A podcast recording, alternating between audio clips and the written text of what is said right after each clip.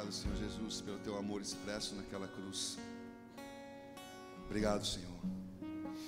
Senhor, nós oramos para que nessa noite, Pai, nós venhamos ter uma revelação mais profunda a respeito do teu amor. Então nós oramos pedindo ao Pai, em nome de Jesus, para que a tua presença permaneça nesse lugar e nós sejamos conduzidos pelo Senhor. Coloca a mão no seu coração, que eu vou te pedir esse favor. Repita assim, Espírito Santo. Eu entrego o governo e o controle da minha mente, do meu coração, da minha vida. Faz em mim aquilo que o Senhor deseja, aquilo que só o Senhor pode fazer. Destrói fortalezas que me impedem de me aproximar e viver a plenitude do Senhor. Em nome de Jesus, amém. Senhor, nós oramos ainda para que os teus anjos estejam nos guardando, nos cercando, nos livrando de todo o mal, aqui em Blumenau, Florianópolis, Camboriú, Timbó, onde estamos te adorando, em nome de Jesus, amém. Amém, queridos? Queridos, boa noite a todos. Muito bom poder estar ministrando a igreja. Hoje o culto transmitido é na cidade de Blumenau, Nação dos Montes, Igreja de Blumenau, para nós uma grande alegria privilégio e honra poder compartilhar a palavra de modo que ela alcance né, e rompa as barreiras das fronteiras por meio da internet. Nós louvamos a Deus por isso, porque muitas vidas têm sido alcançadas através dessa, dessa ferramenta que o Senhor nos concedeu. Amém? Queridos, eu, vou, eu, vou, eu, vou, eu conto com a graça de Deus porque é, nós temos um alvo a ser alcançado em Cristo Jesus e eu oro por graça do Senhor para poder compartilhar aquilo que o Senhor tem depositado no meu coração. Quantos aqui estão desejosos de receber mais de Deus? Amém? Então deixa a sua Bíblia aberta, por favor, já em 1 João, capítulo 1. Nós vamos é, já já ler esse texto, mas antes nós gostaríamos de fazer uma introdução a respeito da data de hoje, do dia de hoje, nós vamos ligar isso com a, a, a ministração dessa noite. O título dessa ministração é Sola Escritura, somente a verdade. Somente a Escritura e isso significa somente a verdade, porque entendemos que a palavra, a escritura, é a verdade. Amém? Talvez nessa noite você chegou nesse lugar com dúvidas a respeito dessa declaração, mas em nome de Jesus você vai ser transformado, a sua mente vai ser transformada e convencida pelo Espírito Santo de Deus. A única coisa que ele precisa é o seu coração rendido para ser convencido segundo a verdade dele. Se você chegar a esse lugar com um crítico, com o coração fechado, deixa eu falar alguma coisa para você. Jesus, o próprio Filho de Deus, veio na terra em carne. E houve muitas cidades que ele não operou como ele desejava operar, porque o coração daqueles que estavam ao seu redor estavam cerrados, ou seja, estavam fechados. Jesus fizesse o que fosse fazer, ou falasse o que fosse falar, eles não acreditariam, porque eles já estavam decididos quanto a isso. Então, se você quer ter um encontro com Deus, vou pedir um voto de confiança ao Espírito Santo de Deus, para que você permita Ele fazer aquilo que Ele quer fazer nessa noite, amém? Aleluia! Glória a Deus! Eu estou animado, povo. Amém? Queridos, dia 31 de outubro de 1517, um homem chamado Martim Lutero, na cidade de Wittenberg, com muita ousadia e coragem, tomou um grande papel com 95 teses e cravou essas teses na igreja de Wittenberg. E nesse, a partir desse dia, houve uma grande revolução na Europa e também no mundo. E nós estamos falando da reforma protestante. E hoje nós comemoramos 504 anos desde aquele dia. E esse dia foi um marco. Porque esse homem usado por Deus, ele tomou da palavra e trouxe as verdades da palavra ao mundo e às nações. Verdades que estavam escondidas por uma determinada é, topo, uma determinada classe da sociedade, para dizer mais claro, a igreja, escondida e omitida, aonde estava se pervertendo a verdade e se omitindo a verdade. Então, esse homem usado por Deus, à luz de uma vela, nos revelou a palavra. E trouxe verdades escondidas. E algumas marcas, algumas marcas, para ser bem preciso, cinco pelo menos, determinaram a transformação da Europa e também das nações. Martinho Lutero resumiu as suas 95 teses em somente a fé, somente a Escritura, somente Cristo, somente a graça e glória somente a Deus. E da onde se tirou isso? da palavra. Parece coisas tão óbvias para eu e você que já estamos um tempo caminhando com Cristo Jesus, na verdade. Mas naquela época, querido, isso não era óbvio. Porque o óbvio precisou ser descoberto e dito. E o Senhor capacitou, empoderou esse homem com muita coragem e ousadia para pendurar aquelas 95 teses que desmentiam ou ia contra algumas mentiras que estavam sendo instituídas há muitos anos pela própria igreja. O justo viverá por fé. E hoje nós vamos falar um pouquinho sobre a Escritura, ou a palavra. Vamos falar um pouquinho sobre permanecermos na verdade. Vamos falar um pouco sobre amor. Amém? Eu quero te convidar a abrir a sua Bíblia em. Eu falei 1 João, pode deixar em 1 João já para você não ter o trabalho, mas eu vou citar aqui o texto de João, Evangelho de João, capítulo 8, versículo 31. Se você for rápido de Bíblia e quiser trocar, fique à vontade. O Evangelho de João, capítulo 8, versículo 31, 32, diz o seguinte: presta atenção, querido. Se vós permanecerdes na minha palavra, sois verdadeiramente meus discípulos. E conhecereis a verdade, e a verdade vos libertará. Vou repetir. Se vós permanecerdes na minha palavra, sois verdadeiramente meus discípulos. E conhecereis a verdade, e a verdade vos libertará. Queridos, eu vou tentar ser bem direto, preciso, com a graça de Deus.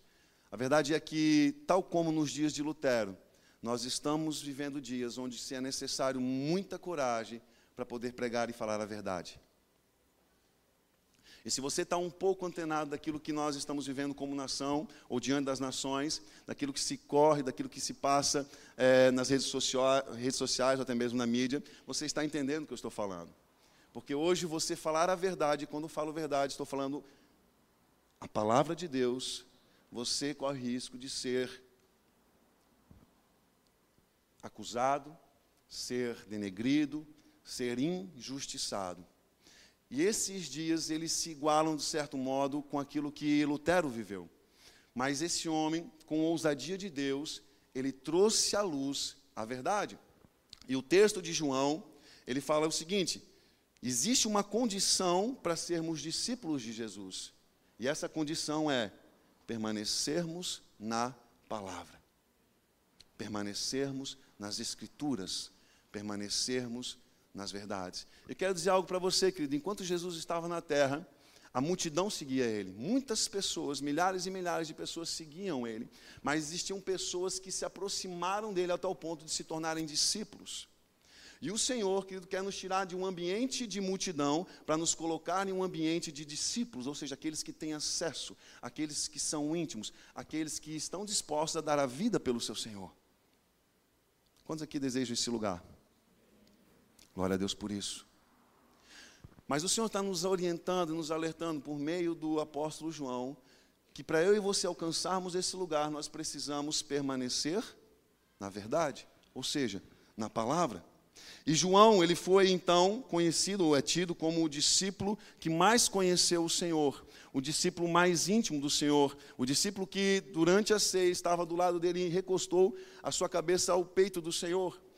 Entre os três discípulos mais discípulos, nós temos, pelas Escrituras, tudo indica, aquilo que nos mostra é que João era o discípulo mais próximo. Apesar de ter fugido, quando o Senhor foi tomado no jardim de Getsemane, assim como os demais discípulos, após o Senhor ter recolhido, ele acompanhou Jesus Cristo, foi o único discípulo que viu Cristo crucificado junto com as outras mulheres que acompanhavam Cristo Jesus.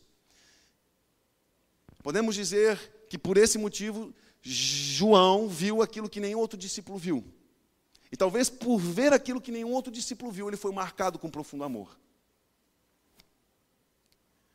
O discípulo que mais conheceu Jesus, podemos arriscar a falar isso, é conhecido como o discípulo amado, ou o discípulo do amor. Porque quando nós lemos o Evangelho de João e as cartas de João, lá no fim da Bíblia, nós identificamos isso. Esse homem exala o amor de Deus. Foi este homem que descreveu Deus é amor. Ele resumiu o conceito de Deus para João é amor. E ele sabia o que estava falando, porque ele andou com Deus. E eu e você, que nesses dias, aonde a verdade está sendo colocada em xeque, nós vamos precisar de amor para permanecermos na verdade, para permanecermos como discípulos ou nos tornarmos discípulos de Jesus. E ele nos diz o seguinte, agora então, no, no, no livro de 1 João, nós vamos correr alguns versículos aqui, querido, queria que você prestasse atenção, porque isso é importante, amém? O livro de 1 João, lá no finalzinho da sua Bíblia, capítulo 1, a partir do versículo 5, por favor, nós vamos ler o seguinte.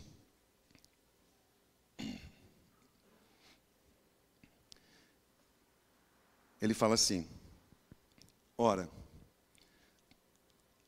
a mensagem que da parte dele temos ouvido e vos anunciamos é esta: dois pontos. Que Deus é luz e não há nele trevas nenhuma. Se dissermos que mantemos comunhão com Ele e andarmos nas trevas, mentimos e não praticamos a verdade. Se, porém, andarmos na luz, como Ele está na luz, mantemos comunhão uns com os outros. E o sangue de Jesus, seu Filho, nos purifica de todo pecado. O versículo 8 diz assim: se dissermos que não temos nenhum pecado, ou pecado nenhum, a nós mesmos nos enganamos, e a verdade não está em nós. Se confessarmos os nossos pecados, pregue isso no seu coração, querido. Pega essa palavra. Versículo 9. Se confessarmos os nossos pecados, Ele é fiel e justo para nos perdoar os pecados e nos purificar de toda injustiça. Se dissermos que não temos cometido pecado, fazemos mentiroso e a Sua palavra não está em nós. Você quer permanecer na palavra, você quer permanecer na verdade, você quer permanecer ou se tornar discípulo de Jesus, querido, confesse o seu pecado e não abra mão de um relacionamento com Jesus. Eu quero dizer algo para você: a única coisa que me afasta e te afasta de Jesus Cristo é algo chamado pecado. Nada nos separa do amor de Deus, porque ainda que nós venhamos viver em pecado, o Senhor nos ama. Mas como um filho que decide viver afastado de Deus, ainda que em pecado, ele nos ama, mesmo no pecado. O amor dele não falha, o amor dele é eterno, o amor dele é sacrificial. Ele não nos, nos rotula como pecador. Mas o fato de eu decidir permanecer no pecado, em outras palavras, estou falando, Senhor, Deus, eu opto em viver dessa forma, eu abro mão de um relacionamento com o Senhor para viver aquilo que eu acho que é melhor por mim, para mim. E nós estamos replicando a decisão de Adão e Eva desde o jardim. Viver segundo o conceito daquilo que é certo e que é errado, daquilo que é bem e que é mal. E desconsideramos o conselho e a forma de Deus de nós vivermos. Isso nos afasta de Deus. Por quê? porque ele decidiu respeitar a nossa vontade, o livre-arbítrio. Então João está falando, existe uma forma de se conectar com Deus, confessando os seus pecados, os meus pecados. E ele nos dá a garantia que se nós confessarmos nossos pecados, ele é fiel e justo para nos perdoar de todo o pecado e nos purificar de toda iniquidade. A iniquidade é um a prática do pecado consciente. E então a promessa do Senhor é que Ele vai nos purificar, nos santificar, nos transformar. Então aquilo que eu outrora praticava, aquilo que eu desejava, aquilo que eu ansiava, aquilo que eu entendia que era necessário viver para me fazer feliz, passa a perder a graça.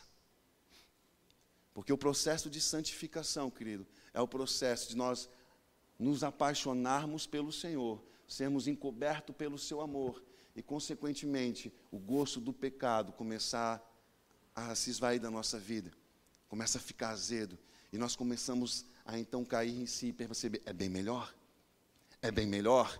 A proposta dele é mais prazerosa, a proposta dele é mais vantajosa, é isso que eu quero.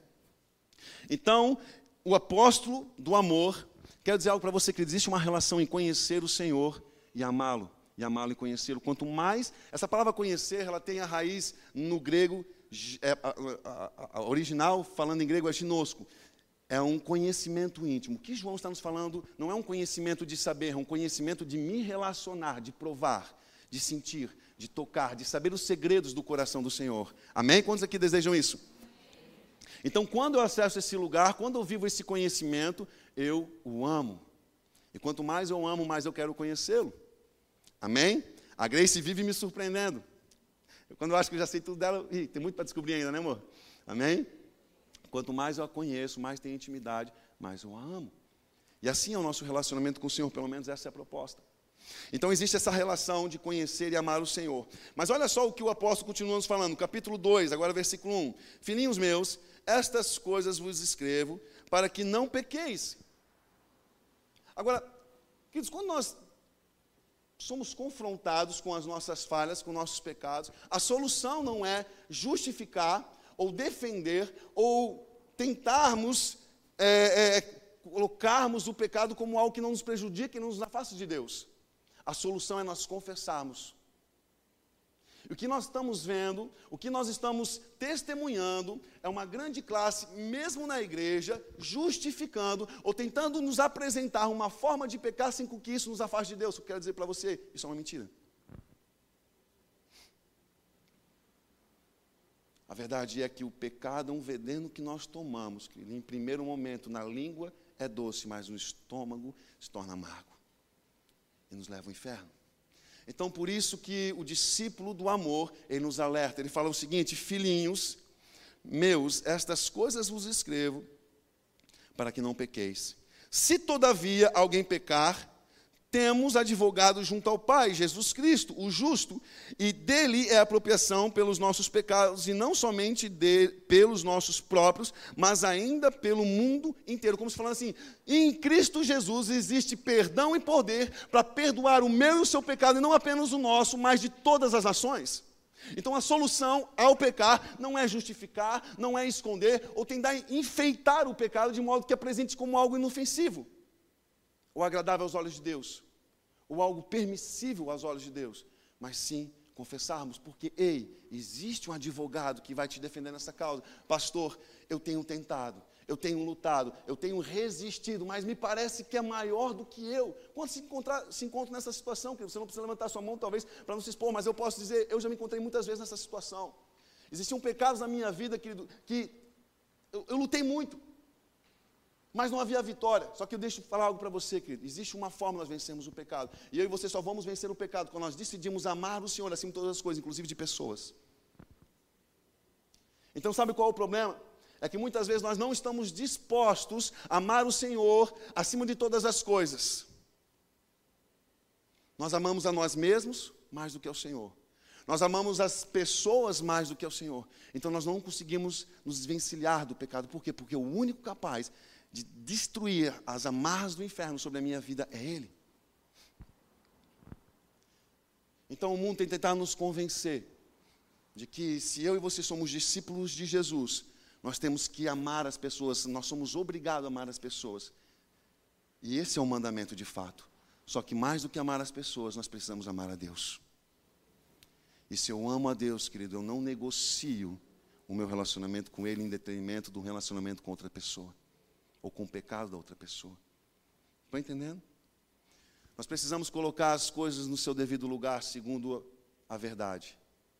A ordem não é amar o próximo e então amarmos a Deus. A ordem é amamos o Senhor e aí então amamos o próximo. Mesmo que esse próximo esteja na condição do pecado. Porque o Senhor ama esse, assim como nos ama. E eu e você não somos perfeitos, nós sabemos disso. Então ele continua falando isso. O versículo 3: Ora, sabemos que temos conhecido.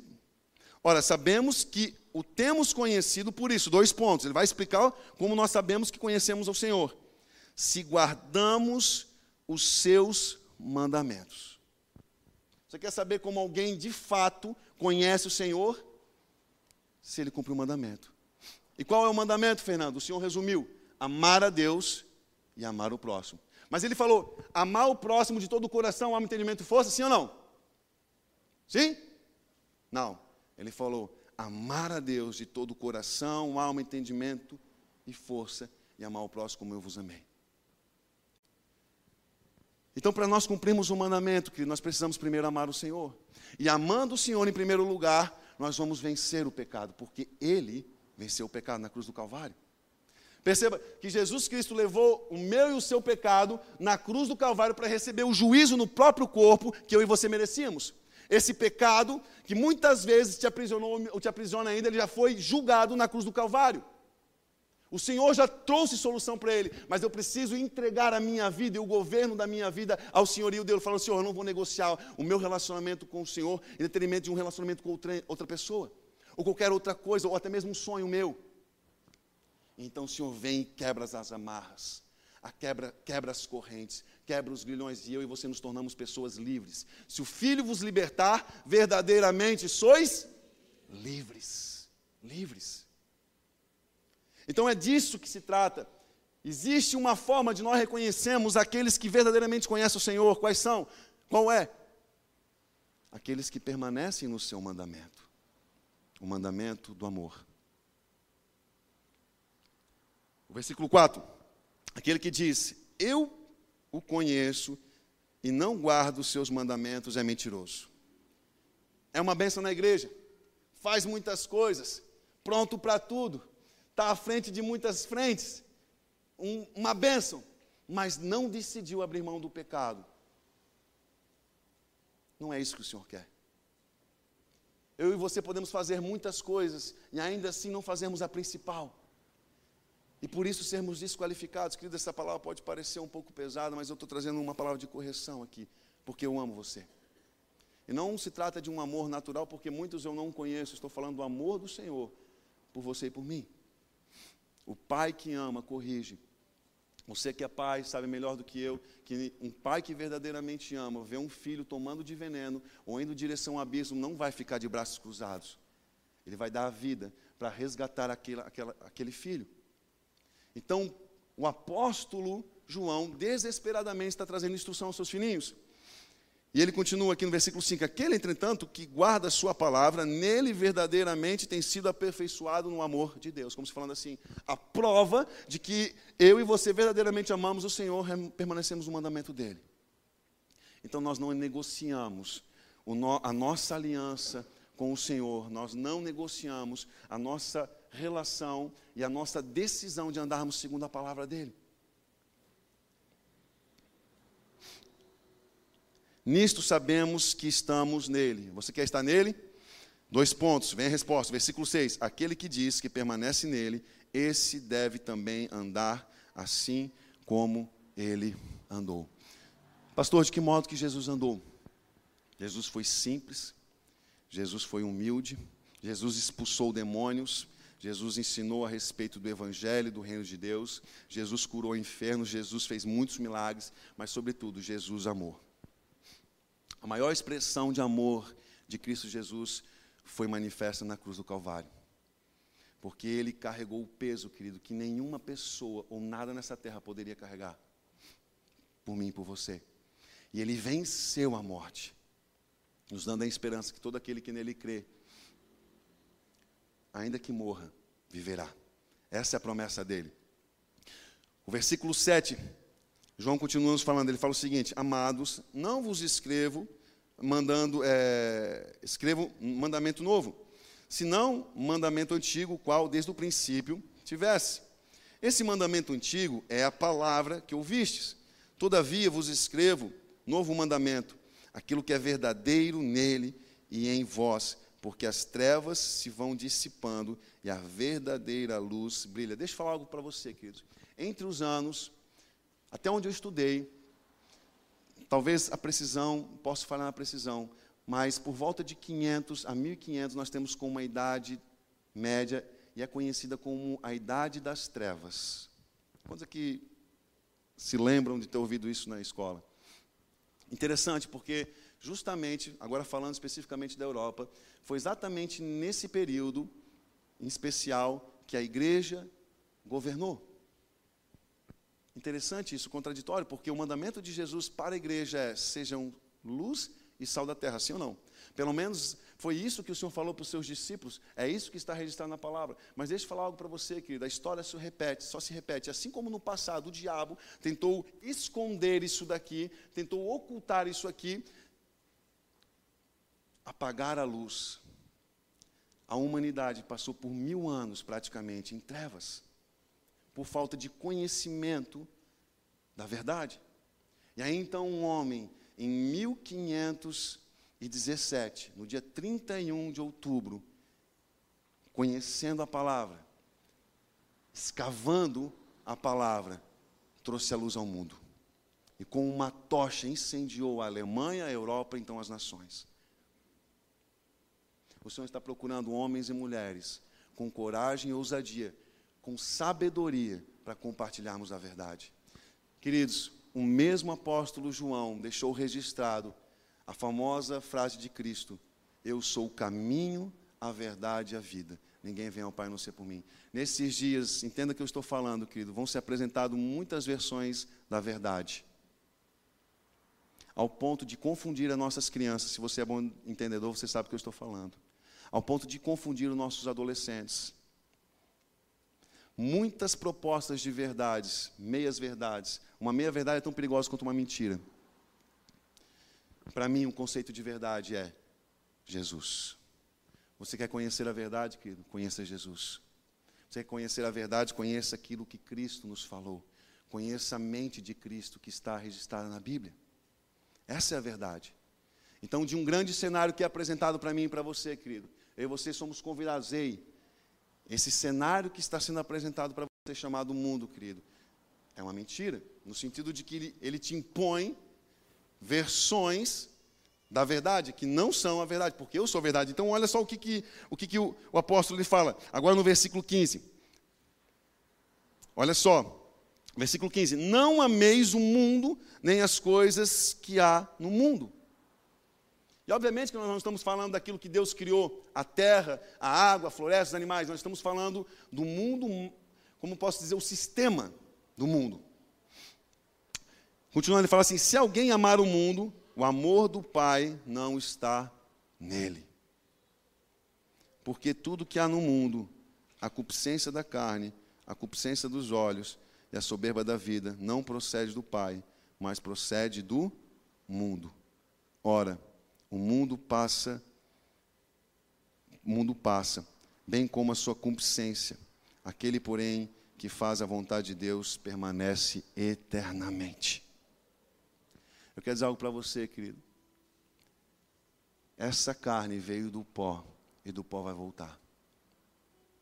E é natural que ela deseje as coisas desse pó, dessa casa, dessa terra. Mas o Senhor fez eu e você para que nós viemos viver a eternidade. E essa carne, querido, ela por vezes faz exigências, porque ela tem uma natureza corrompida. Exigências de eu e você vivemos a concupiscência do pecado. Mas todo aquele que teve um encontro com o Senhor, todo aquele que nasceu de novo, querido, entende que o Senhor tem algo muito superior do que uma vida nessa terra. O Senhor tem a eternidade. Então, pastor, o que é viver no mundo? O que são as concupiscências da carne? Você não precisa abrir, mas se tiver essa habilidade para ser bem rapidinho. Gálatas capítulo 5 diz o seguinte: Ora, as obras da carne são conhecidas e são, dois pontos: prostituição, impureza, lascívia, idolatria feitiçaria. E aqui eu vou incluir a rebeldia, porque a Bíblia nos diz que a rebeldia como feitiçaria, e a feitiçaria como rebeldia. Inimizades, porfias. Porfias são discussões, disputas, ciúmes, iras, discórdias, dissensões, facções, invejas, bebedice. Deixa eu falar algo para você: beber não é pecado, se embebedar, sim glutonarias e coisas semelhantes a estas, a respeito das quais eu vos declaro, como já outrora vos preveni, que não herdarão o reino de Deus os que tais coisas praticam. Como se falando, não herdarão a eternidade aqueles que tais coisas praticam.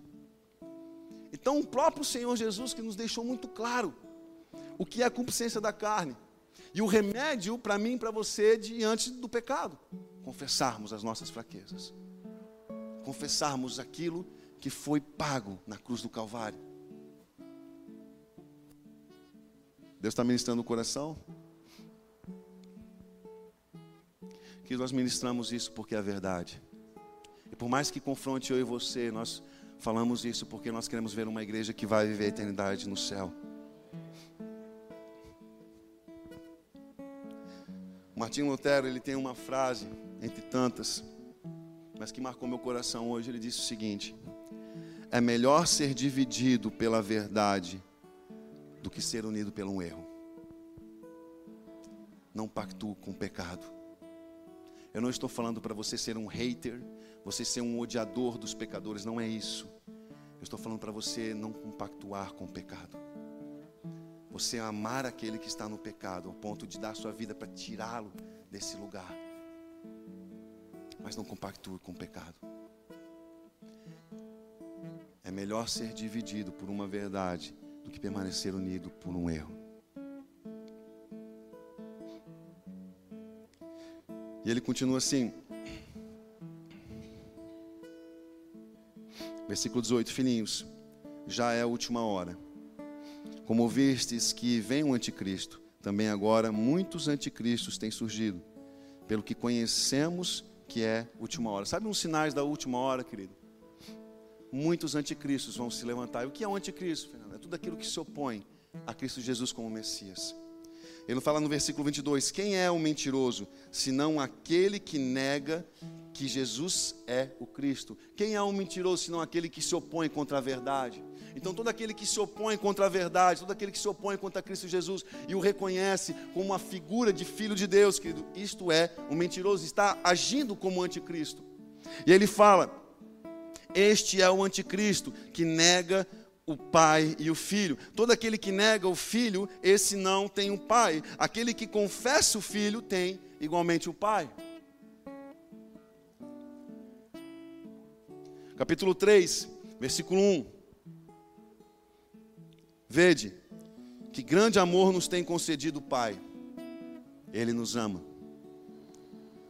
A ponto de sermos chamados de filhos de Deus. E de fato somos filhos de Deus.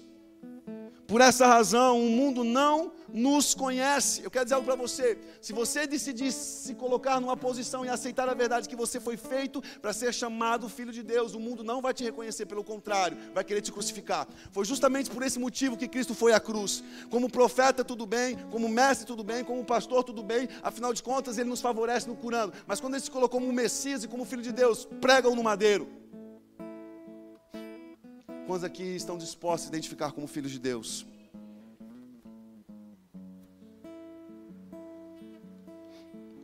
De fato, somos filhos de Deus. Por essa razão, o mundo não nos conhece, porquanto não o conheceu a Ele mesmo. Amados, agora somos filhos de Deus e ainda não se manifestou o que haveremos de ser. Sabemos que quando Ele se manifestar, seremos semelhantes a Ele, porque haveremos de vê-lo como Ele é. Está falando da glória, da perfeição. E assim mesmo se purifica todo o que nele tem esta esperança assim como ele é puro. Quer dizer algo para você, querido? Cada vez vai se tornar mais distinto. Aqueles que se colocam como filhos de Deus e aqueles que não o conheceram. Então, aqueles que se colocam como filhos de Deus vão se tornar mais puros, assim como Ele é.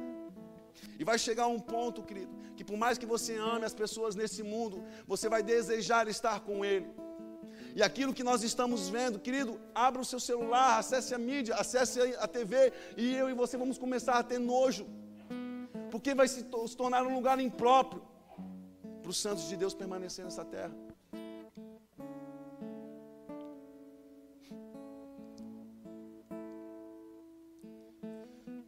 Todo aquele que pratica o pecado também transgride a lei, porque o pecado é a transgressão da lei. O versículo 5, preste atenção. Sabeis também que ele se manifestou para tirar os pecados, e nele não existe pecado. Todo aquele que permanece nele não vive pecando. Todo aquele que vive pecando não o viu e nem o conheceu. E talvez nessa noite você venha se identificar como aquele que não conheceu o Senhor, porque, pastor, de fato eu tenho permanecido em pecado, isso é forte. Pastor, mas eu já estou 4, 5, 6, 10 anos na igreja e existem pecados que eu não consigo romper, que eu, que, que eu estou ligado. Eu sei que isso prejudica o meu relacionamento com o Senhor, porque quando eu o pratico, eu fico mal, eu fico na bad, eu, eu vejo um distanciamento imenso diante de Deus, isso me deixa triste.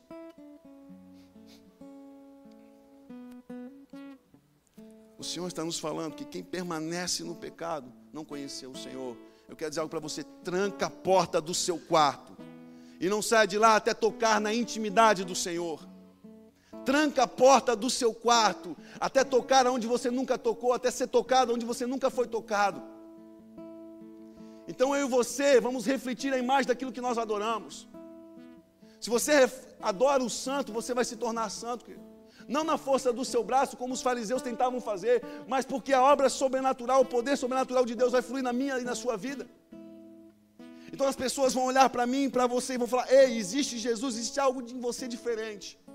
Eu quero dizer algo para você, querido. Jesus não condenou os pecadores quando estava na terra, ele veio para salvá-los. Existe um episódio na Bíblia que nos fala que uma mulher pecadora entrou em uma reunião e Jesus estava com os fariseus e ela se prostrou aos pés dele e começou a chorar e começou a ungir os pés dele, e começou a beijar e começou a secar, porque ela lavava os pés deles com as próprias lágrimas.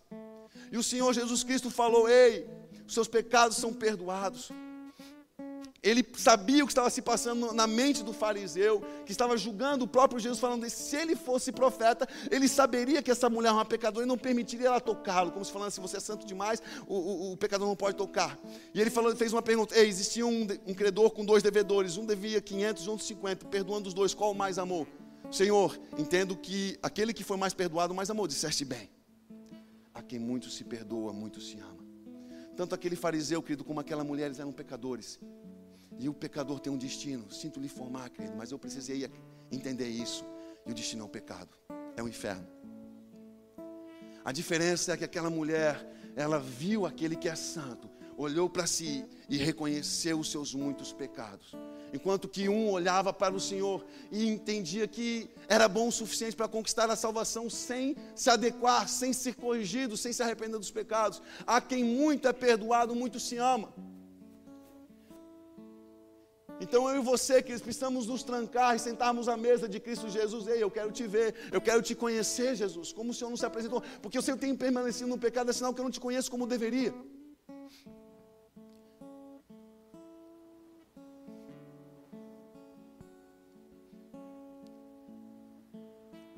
O Senhor nos fala que o Filho de Deus se manifestou para destruir as obras do pecado. Jesus está doidinho, querido para destruir as amarras do pecado da humanidade.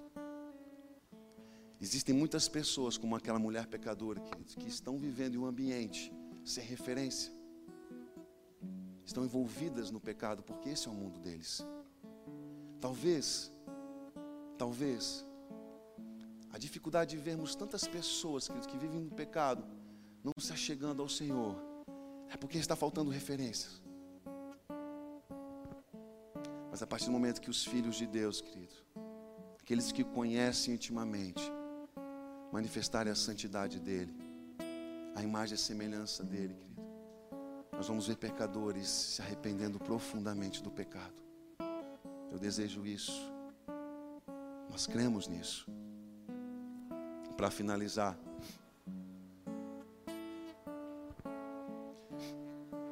Mateus 24.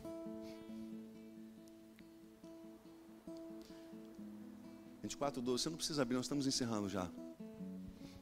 Fala que por se multiplicar a iniquidade, o amor de quase todos se esfriará. E nós estamos vendo a multiplicação do pecado, querido, crescendo de uma forma exponencial. A humanidade ela desenvolveu mais de 200 anos, querido, do que nos últimos 500 ou 1000 por causa da tecnologia. É uma benção. Eu uso, você usa, nos facilita.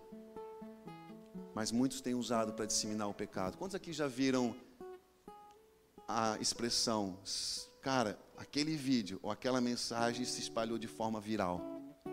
E o que, que é uma, algo se multiplicar de forma viral? É de 2 para 4, de 4 para 6, de, 6 para 12 e assim por diante. O pecado tem se multiplicado de forma viral. Sabe o que, que nos separa de Deus? O pecado. O que apaga a chama, o meu amor pelo Senhor, é o pecado. Então eu e você, que somos chamados a nos levantarmos em contra aquilo que o mundo tem tentado nos empurrar. Escrevendo e meditando nessas palavras, o Senhor me lembrou de uma visão que nós tivemos em 2016, mais ou menos, 2015, 2016. Nós vamos finalizar com isso. E o Senhor me mostrou um homem de cabelos brancos, calvo, mas de cabelos brancos, comprido. E ele estava com as suas vestes brancas. E ele estava segurando a palavra no peito com toda a sua força. E ele estava indo contramão de uma grande multidão. Então uma grande multidão vinha esse sentido, enquanto ele agarrado com a palavra, ele seguia como de cabeça baixa, orando, atravessando aquela multidão. Ele sabia quem ele era, ele sabia para onde ele estava indo. E o Senhor me permitiu ver o coração dele. E o coração dele estava em chamas. Quando o Senhor me mostrou essas coisas, eu entendi o que o Senhor estava querendo me falar. E eu falei, Senhor, eu quero ser esse homem. Esse homem que vai em contra o mundo. Esse homem que vai contra uma grande multidão. Senhor, se a multidão está indo para o abismo, se a multidão está tomando o veneno em garrafas, eu permaneço com a água da vida. Eu quero permanecer com a verdade, eu quero permanecer com a escritura, eu quero permanecer com a palavra que liberta. Então, este é o coração daqueles que estão firmados nele, um coração em chamas. Quantos aqui desejam isso? Então, se você deseja isso, eu quero te convidar a ficar de pé.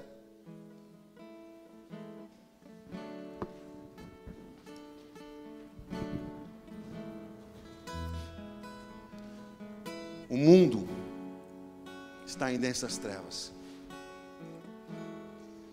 Eu não posso dizer que tanto quanto nos dias de Martim Lutero,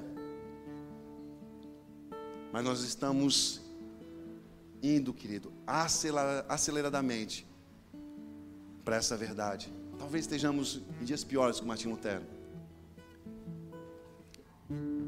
O Senhor está procurando homens que se apegam à verdade. Homens e mulheres que não vão negociar a verdade. Homens e mulheres que vão defender e guardar a verdade. Esses são aqueles que permanecem com o coração em chamas.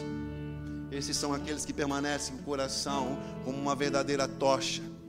Esses são aqueles que sabem quem são e sabem para onde estão indo. Ainda que muitos dizem: "Ei, não é por aí não. Ei, ei, ei, é para cá, vem com todo mundo. Afinal de contas, a voz do povo é a voz de Deus. Quer dizer para você, a voz do povo não é a voz de Deus. Você quer conhecer a mente e a voz de Deus que lê a palavra, tem relacionamento com o Espírito de Jesus que habita em mim e você.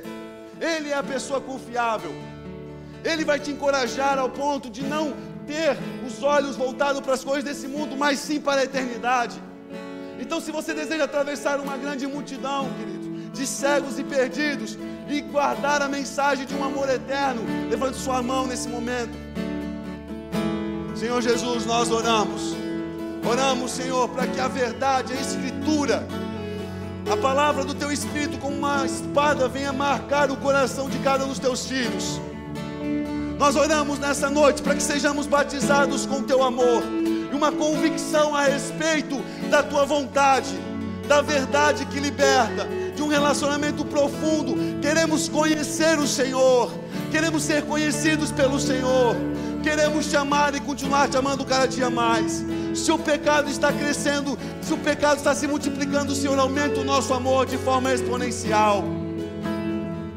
Porque o amor é mais forte que a morte.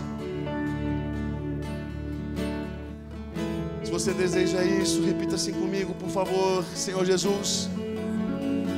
Marca o meu coração com amor, com chamas, com paixão pela tua palavra e por um relacionamento genuíno, verdadeiro, íntimo com o Senhor.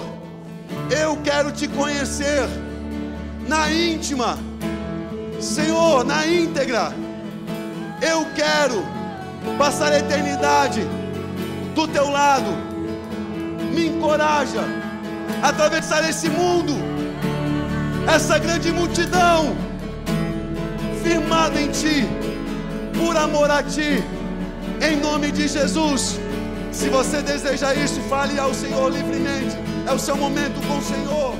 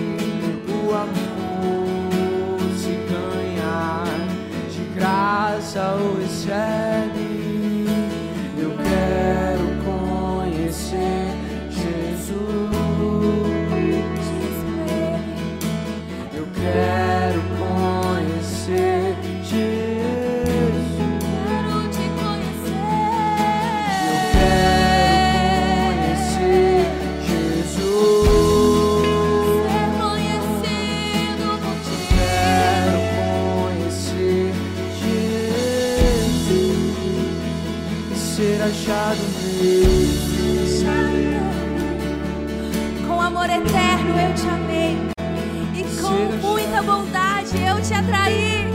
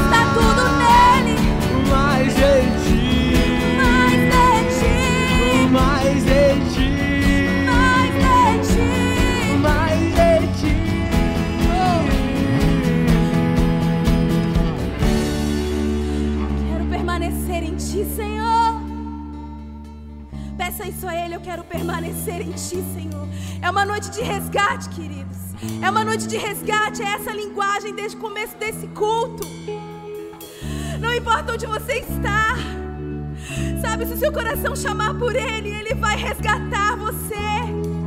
É uma noite de resgate. É uma noite onde o amor de Deus pode ser revelado a você. Ele é o seu amado. Ele é tudo que você precisa. Ele quer resgatá-lo, transformá-lo. Diga mais uma vez, Yeshua. Yeshua.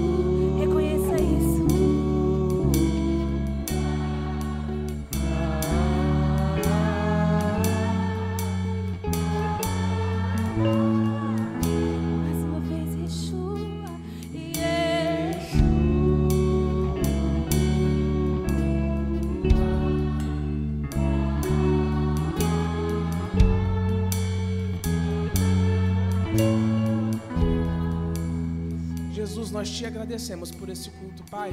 Te agradecemos pela tua presença aqui nesse lugar. Te agradecemos, Jesus, porque o Senhor tem transformado os nossos corações, porque o Senhor tem renovado na tua palavra as nossas mentes, Pai. Que o Senhor esteja abençoando a nossa semana, abençoando esse finalzinho agora do nosso dia, Pai, que nós possamos estar na tua presença e permanecer nela. Muito obrigado por esse culto, pela adoração, pela palavra, Jesus. Mas continua operando nos nossos corações. Nós te amamos, Jesus. Muito obrigado por esse culto.